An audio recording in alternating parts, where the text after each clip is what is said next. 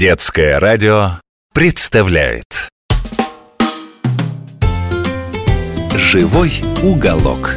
Может каждый мальчик и девчонка может У себя в квартире за короткий срок? С разрешения мамы. Да и папы тоже. Сделать мини-зоопарк живой уголок Сделать мини-зоопарк живой уголок Привет, дружок! Я доктор Добряков. Много лет я лечу и изучаю самых разных животных, и теперь рассказываю тебе о них интересные и полезные истории.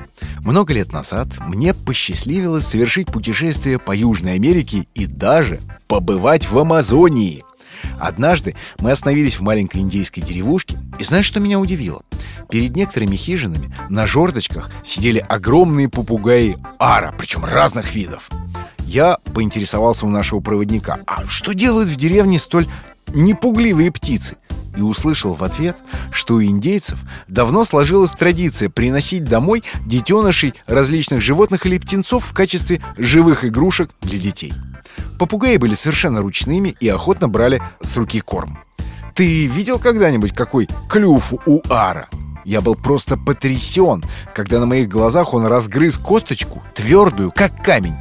Я попробовал расколоть такую же молотком, и она поддалась даже не с первого удара. А как они с грецкими орехами расправляются? Позже я неоднократно имел возможность убедиться, какое страшное оружие этот огромный, острый и кривой клюв самого крупного попугая на земле. Жердочки толщиной с палец он сгрызает словно спички. Вот, кстати, и человеческий палец ему отхватить, расплюнуть. Причем что-то грызть и крушить птице необходимо постоянно. Клюв ары, как зубы у грызунов, он все время растет, и его требуется стачивать. Но самое интересное, что на мелководье лесной речки мне удалось увидеть огромную стаю сразу нескольких видов ара, красных и синеплечих. Попугаи, к моему огромному удивлению, с аппетитом поедали землю. А позже я узнал разгадку этого явления. Оказалось, что именно в эту пору птицам приходится поедать довольно много зеленых плодов с еще не вызревшими семенами. А там содержатся коварные яды, токсины.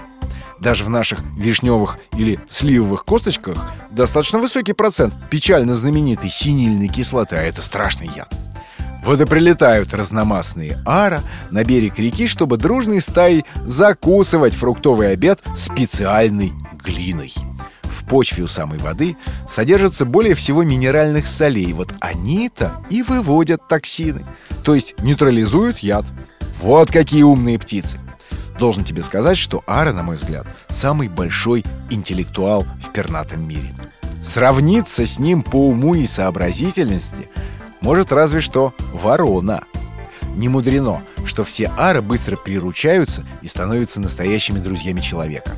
Я не буду тебе сейчас рассказывать про различные виды, их около двух десятков, и разбросаны они по всей Южной Америке и прилегающим к ней островам.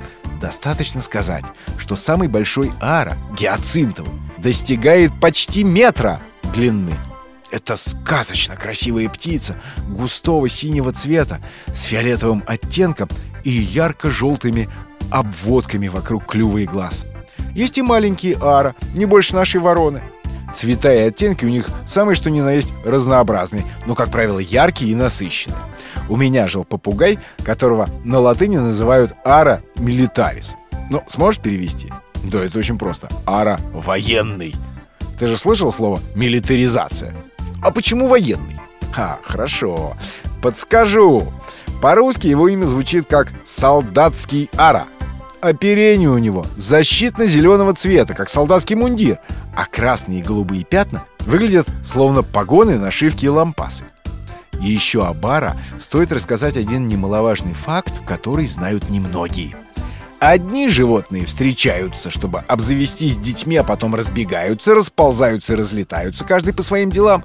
То есть каждый год самка встречается с новым самцом. Такие звери или птицы называются полигамными, от слова «поли» — «много». А другие, верные супруги всю жизнь, живут как муж и жена, одной парой. Про них говорят моногамные животные От слова «моно» — один или единственный Так вот, ара — образец моногамности Если одну птицу убьют, другая так и будет сидеть и горевать подле ее тела и чаще всего такого верного супруга тоже убивают охотники. Это мы с тобой попугаями любуемся, а индейцы ценят их за вкусное мясо и яркие перья. Однако пора прощаться. До скорой встречи, дружок. До новых историй. Живой уголок.